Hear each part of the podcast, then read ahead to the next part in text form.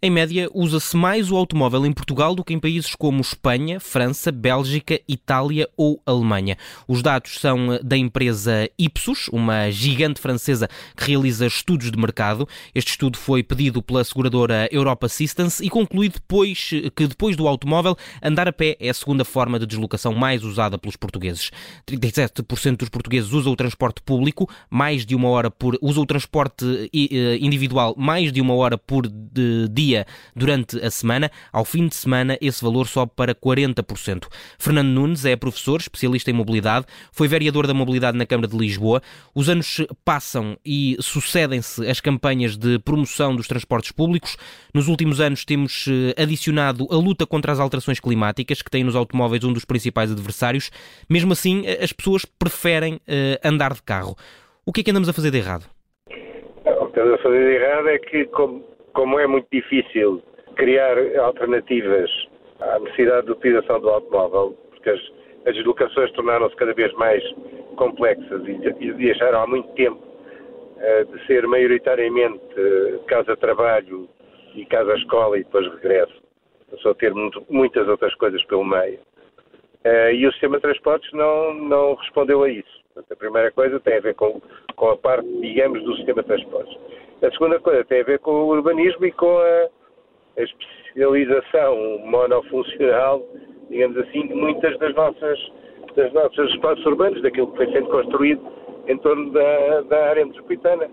As pessoas que vivem na área central de Lisboa têm muito pouca necessidade de utilizar o, o automóvel nas suas locações, por dois motivos principais. Uma parte porque, digamos, da, da segunda circular para baixo, a maior parte dos bairros residenciais têm um conjunto de outras atividades, de outras funções, de outros serviços, etc. Basta as pessoas irem a Campo irem ao bairro de Alvalade, irem à, à, à zona da, das avenidas novas, etc. As pessoas têm praticamente tudo aquilo que necessitam a uma distância de, percorrível a pé. Quando você salta para novos bairros, mesmo dentro da cidade de Lisboa, de facto isso não acontece. Praticamente não têm nada e, portanto, qualquer coisa que necessitam tem que utilizar uma qualquer motoridade. Quando você passa para os conselhos à volta de Lisboa, a situação ainda é muito mais grave. Mas isso, mas isso é um problema ainda mais grave uh, ou, de, de, de, maior difícil resolução, porque, uh, na verdade, para claro. se repensar esta utilização do transporte individual, é preciso repensar-se a forma como as cidades estão organizadas e, e se calhar claro. aqui até a forma como a habitação, que é um assunto que tem estado uh, muito Exatamente. na ordem do dia nos últimos dias, é, é, é pensada, porque é, é preciso que as pessoas vivam perto do sítio onde trabalham. Claro, claro, é exatamente isso é exatamente isso que está a dizer.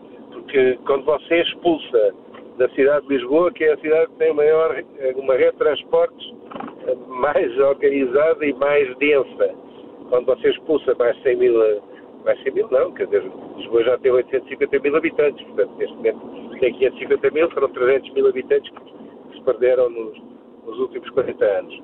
Quando você faz isso e esse crescimento se passa todo para, para periferias cada vez mais distantes, é problema, é um problema acrescido.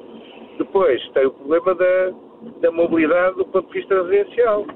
É, Portugal é dos países com maior taxa de proprietários. As pessoas têm, de facto, um apego muito grande à propriedade. Não é porque sejam. têm uma ideologia mais para a propriedade que outros, que outros países.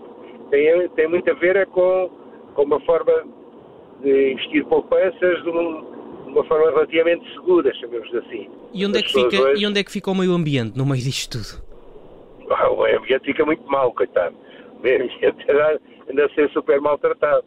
E ainda por cima, porque depois, com isso, como você disse bem, é, como é muito difícil resolver este problema, não só é difícil, como por outro lado, é, não é de curto prazo. Isto é, os resultados só se vêem a médio, a médio prazo, longo prazo.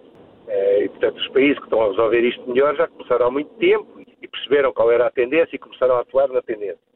Ora, em Portugal nós temos uma política que vive essencialmente do curto prazo e do efêmero. É? Portanto, o que é importante é aparecer nas notícias do dia ou no dia seguinte. E, portanto, quando, quando há três ou quatro dias que, eh, a falar-se do mesmo assunto, aparece logo uma, uma os programas, os. Sim. Os, Politicamente também é muito difícil de gerir, não é? Claramente, claramente. É muito difícil de gerir uh, e exigiria, eu diria, um, uma certa consciencialização das forças políticas mais, mais importantes, daquelas que podem uh, criar soluções do governo, no sentido de uh, estabelecerem uma, um programa de atuação uh, a médio prazo que as pessoas se comprometessem a respeitá-lo e a não, e a não, a não se servirem uh, disso como arma de arremesso. No fundo, tem três condições que são dramáticas para resolver isto. E isto leva a que, uh, do ponto de vista político, você tenha uh, visto grandes, grandes investimentos e grandes parangonas e grandes coisas sobre alguns temas da moda, é? que depois não têm qualquer correspondência com a realidade. Se você for ver o que foram os investimentos, quer na área metropolitana de Lisboa, quer ao nível do país, ao nível da, da mobilidade ciclável, fica assustado. São centenas de milhões de euros. Eh, o resultado do recenseamento de 2021 dá que não só o progresso da utilização de, das bicicletas foi, foi mínima nas locações principais, como em alguns casos até cresceu. Quer isso dizer que não se deve fazer nada uh, a favor da, do, da mobilidade ciclável? Pelo contrário, acho que se deve continuar a fazer, agora deve ser muito mais seletivo naquilo que se faz. Deve-se começar por criar redes estruturantes e depois logo se vê o que é que se faz no intermédio. Agora, o que é, que é espantoso é que não tem o mesmo nível de investimento, nem que se compare, mas nem que se compare, em relação, por exemplo, à mobilidade pedonal.